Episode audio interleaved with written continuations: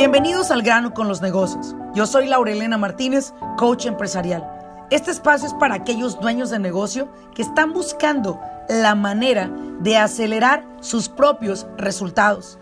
Desean aprender cómo tomar decisiones asertivas y con ello crear una mentalidad que apoye el desarrollo de sus negocios en el mundo moderno.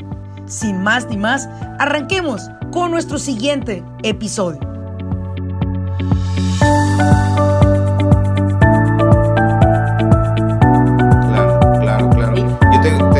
Tengo varios este, personas que me trabajan y eh, me, he tratado de, de hacer mi equipo de gente que se dedica específicamente. Por ejemplo, Carlos que me hace las escaleras, él solo hace escaleras. Mm. Este, Eric que hace la plomería, él solo hace plomería.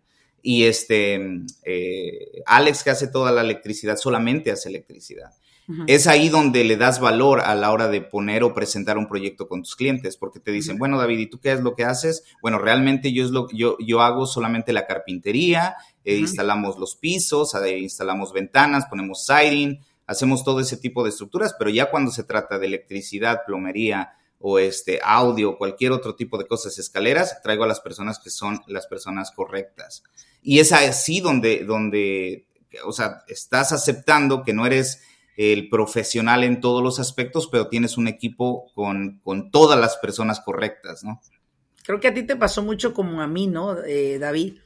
Personas me han dicho, contadora, le digo, no, es que tú no sabes mi secreto, mira, déjame te explico.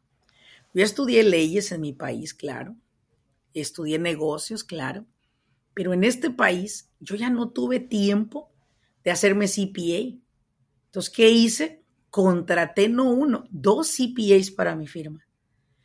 Yo no tengo tiempo de estudiar contabilidad, pero soy quien instruye a los contadores de lo que quiero para las empresas y me aseguré de contratarlos para trabajar conmigo.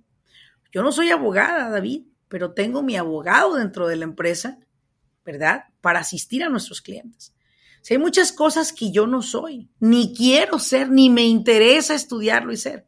Yo soy solo consultora de negocios, soy la persona que mueve la empresa, que tenemos una empresa de payroll a nivel nacional, contabilidad a nivel nacional, y soy quien trabaja de la mano de estas personas de contabilidad para entregarme reportes que yo necesito para que mis clientes puedan escalar en sus negocios y paguen menos impuestos al IRS. Yo sé lo que ocupo y yo se lo pido a los que saben hacerlo. ¿Sí? Pero imagínate que yo me pusiera a poner piso, escaleras, pintura, no, estaría vuelta Sí, sí, loca como sí, muchas empresas de construcción que quieren hacerse todólogos. Eso es imposible de hacer. ¿Cuál sería el tercer error que tú alcanzas a detectar? La falta de comunicación.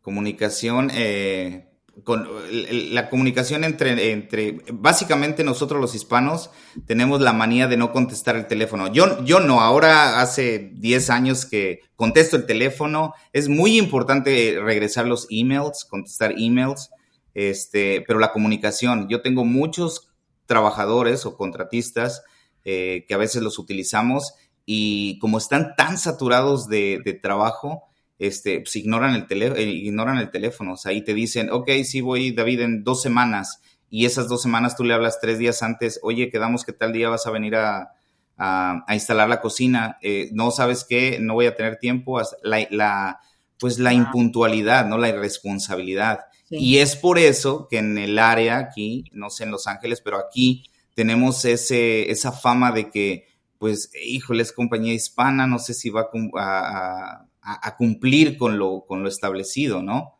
Sí. Entonces tenemos ese, uff, vamos a ver qué tal. O entonces comienzan a hablar por teléfono para ver qué tan confiable eres, ¿no? sí. La Yo creo que esa es comunicación una, sería- es una de las partes que hace también, David, que las compañías de construcción no logren crecer a su máxima capacidad. Siempre van a ser los subcontratistas de las grandes compañías. Y siempre les he dicho, ¿y por qué tú no ser el contratista principal? ¿Por qué no ser tú el que lleva un gran proyecto? ¿Por qué siempre estás en la sombra de alguien más? Bueno, ¿por qué? Porque no tienes el equipo, porque no te has organizado y porque no has contratado a las personas adecuadas para tu empresa. Tienes que contratar a las personas adecuadas. Hay un libro, David, que me gustaría recomendártelo, y es un libro que se llama Principios. El autor se llama Rey Dalío. Rey Dalío en ese libro habla de que cuando una persona quiere construir una empresa de 100 millones de dólares, requiere tener clara la idea de que tener un equipo, ¿sí? Le llama él el Army, ¿sí? Sus soldados no deben de estar atrás de ti los soldados, deben de estar aquí, alineados a tu derecha, e izquierda. Y dice que tus soldados deben de ser personas altamente preparadas, altamente capacitadas y que tengan claro algo, cuál es la visión del líder de esa empresa. Y cuando la visión es clara, los soldados se alinean a tu visión y van a trabajar en pro de lograr esa visión que estás buscando. Pero cuando un pinche soldado va para la izquierda, para la derecha, para atrás, para adelante, y tú le dices, hey, no, Pancho, es por acá, mira, no, pues si tengo tiempo, si no, no voy, no, ya me pagan más, lo dejo. Y siempre dice Ray Dalio, la responsabilidad es tuya como dueño de empresa de transmitirle a los demás la visión de donde quieres llevar a tu negocio, pero al lado de ellos. Y si ellos quieren ir contigo, chingón, y si no, a la chingada. Si me quedan tres soldados, pero tres soldados alineados. Y noto mucho en las empresas, especialmente en las compañías de construcción, que batallan mucho en la fidelidad no hay fidelidad. En la lealtad. No le, somos, fiel a algo. Creo que hoy en día la gente le es fiel, David, al dinero. ¿Y sabes qué es lo peor? Que no hemos entendido qué es el dinero, David. El dinero no es algo que a mí me da seguridad. A mí no me da seguridad el dinero. A mí lo que me da seguridad es lo que en quién me estoy construyendo yo. Porque entonces quiere decir que yo tengo la capacidad de generar el dinero que sea. Preocúpate cuando no te estás desarrollando tú, porque si tú no estás evolucionando, lo único que estás teniendo es dinero, pero hay algo que nunca vas a poder tener y es riqueza, wealth. Y eso es algo que nosotros a través de nuestros programas, como por ejemplo la Academia de Negocios, le enseñamos al dueño de negocios, señor, ya tiene usted su negocio de construcción o de lo que sea, de uno o dos millones de dólares de venta. Mire, muy bien, bravo. Ahora vamos a ver cómo vamos a generar riqueza. Porque si usted cree que va a generar riqueza llevándose las chingas que se está llevando, se equivoca. Y es ahí donde la gente yo veo que hoy más que nunca está dispuesta a información, tiene hambre de información. Y es ahí donde me lleva la siguiente pregunta. ¿Cómo nace The Mexican Carpenter? David, ¿cómo eh. nace el compartir tú con tus colegas tus conocimientos? Redes sociales, fíjate Laura que en el 2014, como te platicaba al inicio, tuve la oportunidad de hacer un proyecto en Nueva York y eh, yo venía de, una, de un background de construcción de casas de framing. No tenía idea completa de, eh, una estructura desde abajo hasta terminar, hasta entregar las llaves. Entonces eh, me, me pongo a buscar en internet y me doy cuenta de que la información que está solo está en inglés.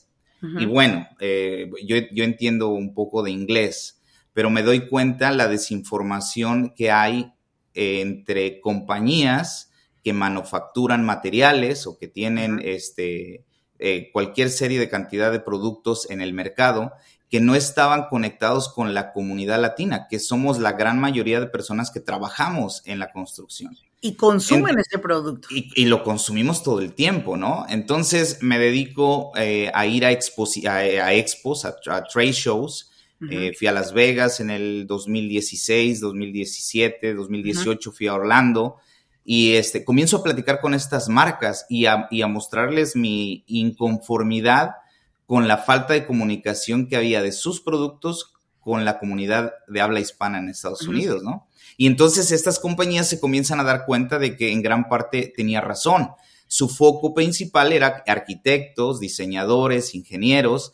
Y yo decía, güey, pero al final de cuentas los que instalamos somos nosotros. Si no hay una comunicación entre ese material o esas especificaciones de, cualquier cosa, pues al final de cuentas nosotros vamos a hacer o instalaciones incorrectas o, vamos a estar tardándonos más en, en figure it out. Entonces ahí nace las redes sociales para mí. Trato de, poner dos páginas, una para eh, eh, en inglés como que me servía como portafolio para mostrarle a mis clientes lo que era yo capaz o lo que éramos capaces de hacer. Y otra ah, en español completamente, donde, donde hablo exactamente de lo que estoy haciendo. Eh, Instagram comenzó a poner este, la, la de, hacer historias y entonces diario así hay una historia, historias de lo que estaba haciendo en ese momento, mis dudas, mis inquietudes. Y gracias a toda esta plataforma de red social, tuve el acercamiento con muchas marcas que en el momento me sacaban de dudas, ¿no? Oye, voy a hacer esta instalación, ¿cuáles son los procedimientos eh, que debo de tomar? ¿O cuál es el, tipo de adhesive o de, resistol que voy a utilizar en el estado de Nueva York? Porque no es lo mismo eh, los materiales en el estado de Nueva York que en California. Entonces, toda esta información era importante y así es como nacen las redes sociales en, en, en mi vida, ¿no? ¿Cuál es tu objetivo a través de estos canales? Eh, informar, informar eh, que, hay, que hay más allá de lo, de lo que estamos acostumbrados nosotros los hispanos, este, Laura. Creo que la gente eh, pues se mete mucho o nos metemos mucho en nuestro trabajo y no nos damos cuenta que hay información, hay capacitación, hay gente que está dispuesta a ayudarte. hace seis, siete meses encontré tu, tu, tu canal en TikTok y es a donde digo, wow, o sea, de verdad esto está, esto está cambiando el, ritmo de, la, de, las cosas en la construcción. Entonces, te, cuento, este... te cuento que TikTok ya nos tumbó una cuenta. O sea, ah, de verdad. Wow. TikTok me tumbó una, me tumbó una cuenta con más de 100 mil seguidores. Esta cuenta que actualmente tengo es una cuenta nueva, realmente. Nos tumbó una cuenta porque pues nosotros hablamos cosas tal cual son, ¿no? Entonces esas, esas entidades de gobierno o los pinches haters también, ¿no? Que no quieren que les hables, les abras los ojos a las personas. Te empiezan a, tú tienes la capacidad de bloquear una cuenta de TikTok en un día si tú quieres, la verdad. Después de que supe todas las regulaciones, eh, que mi abogado se metió en todo esto y me explicó todo este show, me di cuenta que tiene uno la capacidad de volar una cuenta de TikTok en 24 horas si tú quieres. No importa los seguidores que tenga. Entonces Me, di, me di cuenta que TikTok está muy sensible ante las regulaciones porque si tú sabes, TikTok es una, es una empresa extranjera, no es americana. Entonces, de hecho, en el gobierno de Estados Unidos la quieren, la quieren tumbar a TikTok. ¿Por qué? Porque se dieron cuenta que es una de las redes que más ha crecido, muy interactiva, muy educativa o también muy malosilla si tú la quieres ver, porque también hay cosas inadecuadas dentro de la red. Pero bueno, yo me fijo entre la gente que hemos podido llegar a educar abrimos una cuenta nueva y rápidamente llegamos ya, creo que ya estamos a los 12.500 seguidores otra vez, sin ningún problema de llegar a más de 100. Sin embargo, ese es el, esa es la cuestión acá, ¿no? Que educar. Y al educar, pues también te echas haters, eh, David. Yo creo que tú también lo has experimentado, ¿no? Pues este de qué habla, ¿no? Sí, sí, sí. Y otro problema que tenemos, no sé, no sé si es algo, eh, eh, no sé si es envidia, Laura, o no sé qué es, pero eh, recibo mucho hate. De hecho, en el, al inicio de la, de la pandemia, eh, tengo un canal de YouTube, no tengo muchos seguidores, tengo como 10 mil seguidores en YouTube, y hice 50 videos, eh, bueno, tenía yo más videos, son videos como instructivos o, de, cómo hacer las cosas. Tutorial. Este, como tutoriales al, al, principio, y después, al inicio de la, de la pandemia, me entra la inquietud de mostrar día a día durante 50 días lo que era mi vida realmente en ese, en ese tiempo, al inicio de la pandemia. Y obviamente yo llegué a este país muy pequeño. Todos los términos que aprendí pues han sido en inglés. Entonces mezclo muchas veces sin darme cuenta inglés con español. Y no tienes, no tienes idea el hate que recibí en, en YouTube al principio era como que, pues, desmotivante porque lo estás haciendo con la mejor de las intenciones, con mostrar cómo trabaja una persona en Estados Unidos en, en, normal. Eh, eh, y te das cuenta de que este, pues hay mucha gente que nada más está señalando, ¿no? Y criticando. Al principio sí me, desmotivaba un poco, después dije, güey, o sea, no, no me puedo enfrascar en este tipo de comentarios porque no, no vamos a llegar a ningún lado, ¿no? Le di la vuelta a esos comentarios y, y, y seguí haciéndolo para que, para, o sea, que, a mí me gustara, que a mí me llenara, ¿no? Y que a, algunas personas que estaban pensando venirse a Estados Unidos o que están pensando dejar su país, que se den cuenta que la vida aquí no es tan fácil como se cree, ¿no? Entonces, esa era mi intención, como mostrar el lado real de las cosas, ¿no? No todo lo que les platican sus familiares o las fotos que ven en Instagram con la camioneta nueva o, o este, o con la casa, ¿no? Era más como para, para que entendieran realmente que, cuesta, ¿no? Hay que levantarse a las 5, o 4 de la mañana, ir, trabajar, regresar, este, y, seguir trabajando, ¿no? Eh, al final de cuentas, eh, yo como dueño de casa, desde el 2012, 2013, este, te das cuenta de que no es tan fácil tener, tener casa, ¿no? Todos quieren casa, ok, si ahora tienes una responsabilidad grande, ¿no? O los que tienen, eh, son trabajadores y quieren compañía, o sea, también es una responsabilidad, ¿no? Lo es. O sea, adquieres privilegios, pero también adquieres muchas responsabilidades. Claro. Claro, fíjate que yo estoy muy molesta ya ahorita con los haters, hablando de haters, porque pues te cuento que yo creo que voy a tener que meter una demanda a las redes sociales porque ya no tengo haters, fíjate ya acabaron por convencerse que no me puede, no tienes de otra. Yo estoy como Evita Perón. Tú me podrás amar o me podrás odiar, pero ningún cabrón me va a olvidar, porque vivo en la conciencia de la gente, pues. O sea, la gente sabe que cuando está haciendo algo incorrecto, ya se lo escuché a Laura Elena, que no debo de pagarle cash a los empleados, por ejemplo. Ya se lo escuché a Laurelena que los debes de tener en Workers Camp. Ya lo escuché de Laurelena que si los 10.99 no le pagan al IRS, el IRS me los va a cobrar a mí. Ya se lo escuché a Laurelena. Entonces, ya vienen acá cuando vienen a sesiones y me dicen, Laurelena, me rindo. Me cayó usted de la chingada al principio, pero la verdad creo que nos ha demostrado con números que la mejor manera de facturar millones de dólares es a través de hacer las cosas bien. Y yo se los he dicho, ponme a prueba Ponme a prueba nada más para que tú puedas ver. No que soy muy chingona yo, ni yo, todo el equipo que trabaja acá. Es un equipo súper inteligente. Mejor que yo se los he dicho. Y qué bueno, porque yo no busco personas que, que sea yo la que más sepa de mi grupo. Quiero que todos ellos sean más chingones que yo, porque eso va a hacer que la empresa siga sirviendo a los demás. Y sabes, David, para cerrar, este podcast, que yo me, llevaré aquí contigo varios episodios, de antemano te lo digo.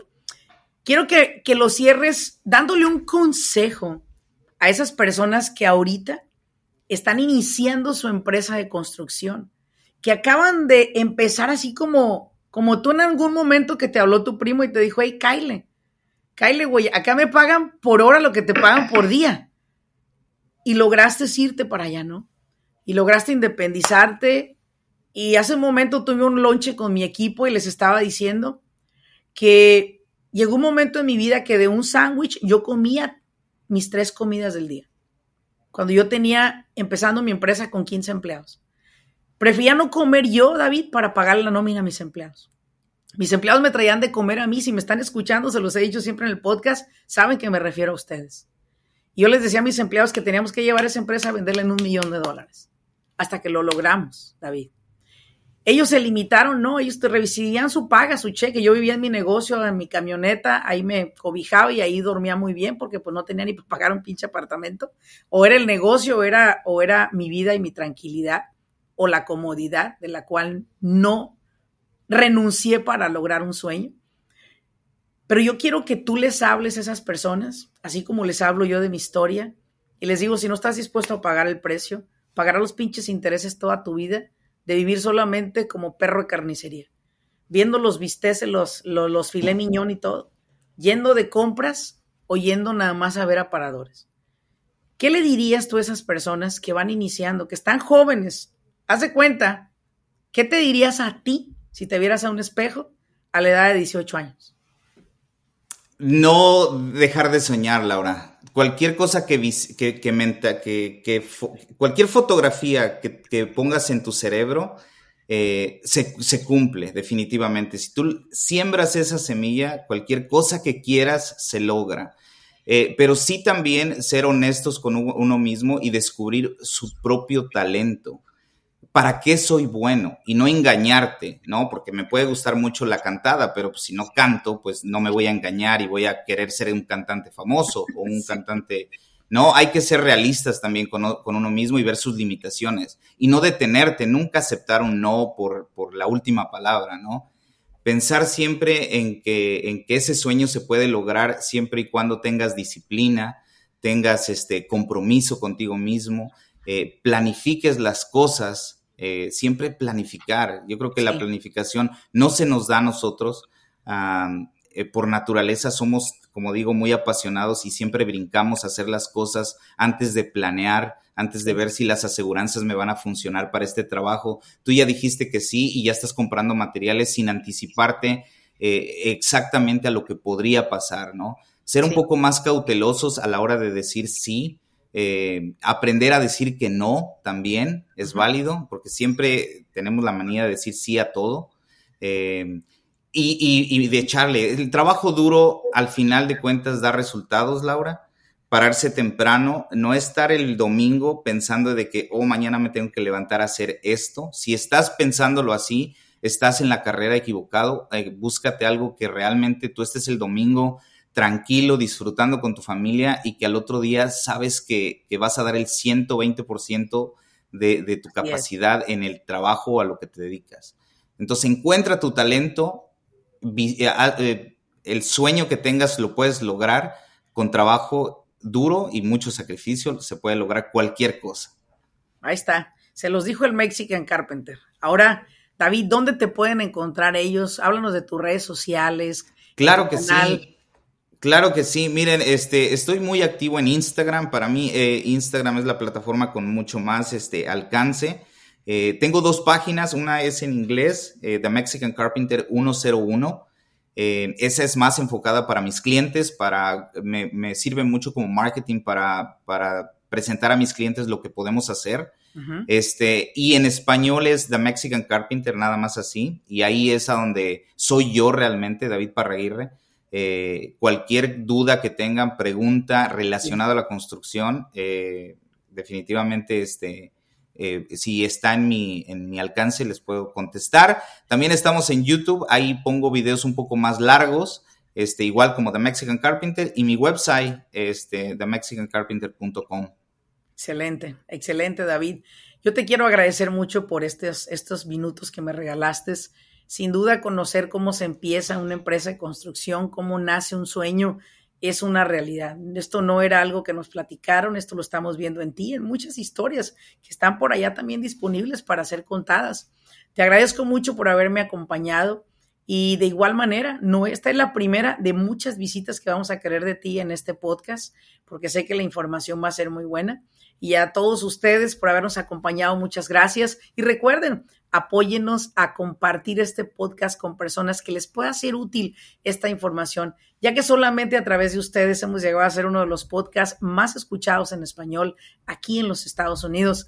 Así que seguimos trayéndoles contenido de valor. Muchas gracias por acompañarnos. Nos vemos en un siguiente episodio. Hasta luego.